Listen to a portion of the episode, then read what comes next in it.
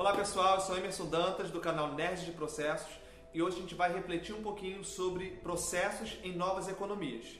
Mas antes da gente falar isso, eu quero te convidar a se inscrever no canal, a curtir, comentar e compartilhar com a galera. Bom, então vamos falar um pouquinho sobre processos nas novas economias. O que, que é isso? É, a gente uma, teve uma mudança de era absurda né, nesses últimos tempos. A gente saiu de uma era agrícola, a gente foi para uma era industrial, a gente partiu para a era da informação. É, e agora a gente vive numa era, a gente tem tanta informação que a gente não sabe fazer com, com tanta informação. Mas algumas pessoas sabem fazer o que fazer com essas informações. Se pegar hoje exemplos de Google, por exemplo. É, eu assisti uma palestra outro dia que falava o seguinte: é, você pode até não saber em quem votar, mas o Google sabe. Ele conhece todas as suas informações, ele sabe o que você come, o que você veste, o que você bebe, aonde você foi, sua melhor rota. Ele conhece tudo, ele tem toda a informação com ele para usar isso ao favor dele e, de certa forma, ao nosso também. Mas vamos pensar processos dessas novas economias. Se a gente for pegar hoje modelos de negócios muito diferentes do que a gente encontrava nos anos 80 até nos anos 90. Né? A gente pensava muito em manufatura. Quando a gente falava de cadeia de valor, foi criada numa época de manufatura. Pensar em processos que, que geram produtos, esteiras de produção. Agora, como pensar hoje, por exemplo, a gente falava no vídeo de, de cadeia de valor, se você não assistiu, assiste, que a gente falava sobre um pouquinho sobre Netflix, por exemplo, pensar uma cadeia de valor para Netflix. Mas como pensar cadeia de valor para ou pensar processos para Spotify, em empresas que trabalham com recursos humanos, trabalham com engajamento, enfim, é, Uber, né? são coisas que já não são mais novas. Mas como pensar processos de negócios para coisas que para empresas, modelos de negócio que não existem esteiras de produção como a gente vê normalmente na engenharia. Eu queria compartilhar com vocês umas experiências que eu tive. Né? Eu tenho uma amiga que ela criou uma empresa que é de simpatia. Eu sempre falo isso nas aulas, mas não é simpatia de trago a pessoa amada em três dias, não. Não é isso. É simpatia de sorriso. Então a missão dela é chegar numa organização, normalmente empresas que têm atendimento ao cliente, e ajudar essas pessoas a como serem simpáticas. Ela é uma fonoaudióloga, é, inclusive é minha fonoaudióloga, é, e como faz. Eu, quando ela começou a falar comigo, eu fiquei pensando assim, cara, como é que você consegue pensar processos de negócio onde não tem, por exemplo, minério e, e sai barras de ferro, não tem cana de açúcar e sai açúcar refinado, mas tem uma cara feia amarrada e sai sorriso. É, como funciona esse processo? E se eu consigo pensar processos de negócio para isso? Claro. Se eu tenho uma organização, uma empresa, ela serve para vender simpatia. Todas as ações que eu faço, todos os recursos, as técnicas que eu utilizo para fazer uma pessoa de cara amarrada se tornar uma pessoa simpática, eu estou pensando no meu processo de negócio. É muito louco isso, é, realmente é louco. É nova, são as novas economias, né? A gente parte para o princípio de, de. Antigamente a gente fazia tudo muito setorizado, a gente tem uma rede de informações, uma rede de parcerias. É, nada funciona sozinho mais. Eu vi outro dia um vídeo de uma empresa que o foco dela é trabalhar em engajamento. Como eu consigo pensar processos para trabalhar engajamento? É, sejam processos de moderação, de facilitação, processos de vias é, é, psicológicas, onde o psicólogo pode ajudar na sua organização. Enfim, como eu consigo pensar, por exemplo, pensar no Uber? Como eu consigo pensar processos de negócios para o Uber? Não tem frota, não tem aquisição de veículos. Enfim, é outro mindset, né? O que eu quero convidar nesse vídeo é o seguinte: sair um pouco da caixa, sair da forma para pensar processos. A gente, a gente é, é, quando chega na organização, a gente é muito encapsulado a pensar daquela forma como todo mundo pensa. Eu quero te convidar a pensar um pouco fora da, fora da caixa, sair da forma e repensar processos em novas economias. A gente está no mundo de tecnologia, a gente está no mundo de aplicativos, no mundo de celular. Outro dia eu, fui, eu participei de uma dinâmica de processos onde, para eu perguntar para os participantes, era um formulário, as pessoas acessavam via o celular e preenchiam um formulário e rapidamente já estava compilado, já tinha uma resposta para começar uma discussão. Cara, isso é sensacional. É, a gente não precisa mais usar carta, usar e-mail. Muitas coisas já ultrapassadas, a gente pode fazer isso tudo muito rápido, muito mais rápido do que era feito antes. A gente via iniciativas de transformação, por exemplo, que demoram três anos para serem feitas, já era, não tem mais como.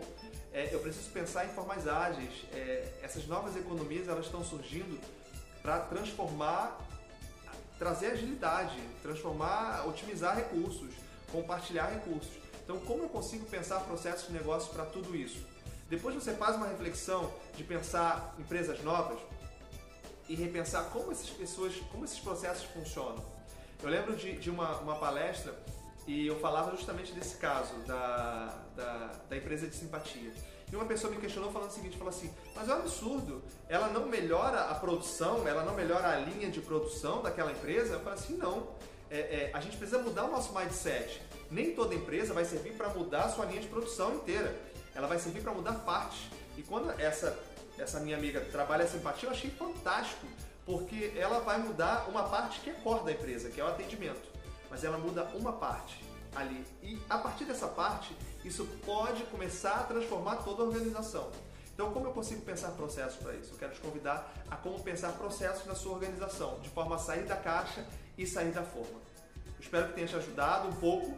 E aí, qualquer dúvida, qualquer troca, você, por favor, comenta aí no vídeo, compartilha, curte e não se esqueça de se inscrever no canal. E a gente se vê no próximo vídeo.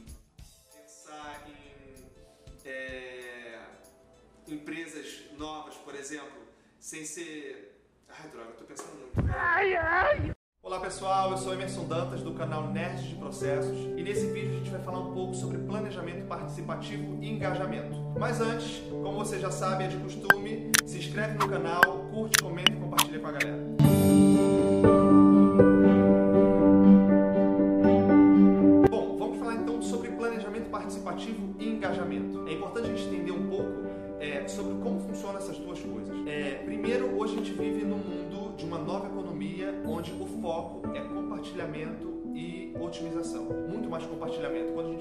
Uber, Netflix, quando a gente vê Spotify, quando a gente vê, enfim, uma série de, de novos negócios que estão surgindo baseados em compartilhamento de recursos. É, então, como a gente consegue pensar planejamento num mundo totalmente novo?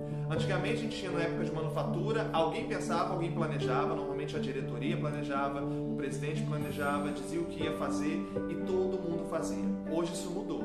Você pode até pensar e lembrar assim, ah, na minha empresa não mudou. Mas acredite, uma hora é, ou a sua empresa vai acabar ou ela vai mudar para as novas formas de gestão. E como isso acontece? Hoje as pessoas aprenderam a boicotar. Isso é fato. Se as pessoas não quiserem fazer, se elas não acreditarem, elas não fazem. E aí você tem uma alta administração que acredita que está mandando e todo mundo está fazendo, e você tem um chão de fábrica que tem certeza que não está fazendo e que não vai fazer. E aí no final do ano você vai perceber um balancete completamente desfavorável. E aí ou a gente muda ou mudam a gente. Tem a máxima da estratégia vai falar assim: ou você cria uma estratégia ou você vai entrar em, na estratégia de alguém. Então é importante entender como a nova forma de pensamento de gestão funciona. Hoje a gente fala de líder e não fala de chefe, hoje a gente fala de engajamento, hoje a gente fala de pessoas, de planejamento participativo. Primeiro tem que planejar, isso é fato. Se a gente pegar o ciclo PDCA, a primeira etapa é o planejamento. Na verdade, se você pegar qualquer ciclo de gestão, se baseia no PDCA, só muda o nome. Você pode pegar um ciclo de gestão de BPM, ciclo de gestão de gestão de projeto, você pode pegar o DMAIC, você pode pegar uma série de ciclos de gestão, todos se baseiam no PDCA. Primeira etapa, planejamento. Isso não tem como fugir. Agora, como você vai planejar que pode mudar tudo? Pode mudar completamente a sua organização. Partindo desse pressuposto de que as pessoas aprenderam a boicotar e se elas não acreditam naquilo que elas estão fazendo, ou elas vão pedir demissão, ou elas vão ser demitidas em algum momento porque elas não se encaixam naquele, naquele perfil de empresa, eu preciso entender que planejamento precisa ser feito com todos. Eu não estou dizendo que a decisão será de todos, mas o planejamento, a participação, o como pensar deve ser de todos. Vou trocar uma experiência com você. Quando eu era consultor, 70% das ideias de melhorias não vinham de mim, vinham dos próprios funcionários que trabalhavam naquela organização. O que eu fazia era moderar as ideias deles para chegar a uma solução. Isso é fato. Vão dizer para você que não, que é mentira, mas não é. é. Você pode perguntar a alguns consultores, eu acredito piamente que é, 70% das ideias que podem melhorar a sua organização está com seus funcionários. Vou dizer para você um pouco como é que a gente pode fazer isso. Você imagina no momento de planejamento você chamar toda a sua organização para planejar junto. Emerson, mas a minha organização tem 500 pessoas, tem 5 mil pessoas, tem um milhão de pessoas. Você pode pensar em várias formas de como fazer isso. Por questionários, por pesquisas de satisfação. Modelo de pesquisa de satisfação, você abre um Google formulário e você faz uma pesquisa é, do que as pessoas pensam de planejamento. Você pode trazer, fazer benchmarking com algumas pessoas, separar grupos, fazer uma série de moderações. E aí existem vários tipos de moderações. É, você pode fazer JAD, você pode fazer facilitação de discussões grupais, você pode fazer design thinking, você pode fazer uma série de, de moderações. Essas moderações elas vão ajudar não só a tirar desse grupo o que eles têm de melhor, mas vai ajudar a eles se sentirem coautores daquele planejamento, vão ajudar eles se sentirem corresponsáveis por aquilo, eles também são donos daquilo. Eu acho que o maior desafio de uma organização é fazer com que o corpo funcional se sinta dona daquele trabalho, se sinta dona daquele, daquela rotina e ao tempo que ela se sente dona, ela se sente responsável por aquilo. Então assim, eu quero te convidar a você repensar um pouco a sua forma de gestão. É, talvez você tenha uma gestão muito autocrática, talvez você possa ser é, muito pensamento do chefe que manda e os outros obedecem. Eu não vou fazer esse vídeo aqui falando sobre liderança e chefe, a diferença dos dois mas eu quero te convidar a entender que aqueles que trabalham para você, ou você enquanto corpo funcional de uma empresa, você tem total poder de organização com as suas ideias.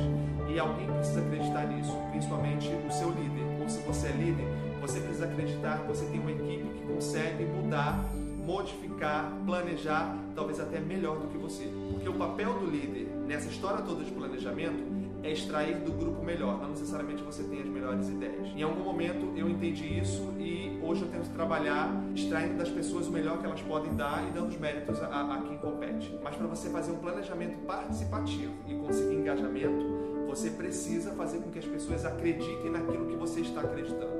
Depois a gente vai fazer alguns vídeos falando sobre propósito, falando sobre objetivos, para a gente conseguir linkar tudo isso. Mas eu quero já te agradecer por ter assistido esse vídeo. Pedir novamente para você curtir, comentar, se inscrever no canal e compartilhar com a galera. E a gente troca mais ideias sobre como fazer planejamento participativo. Até o próximo vídeo.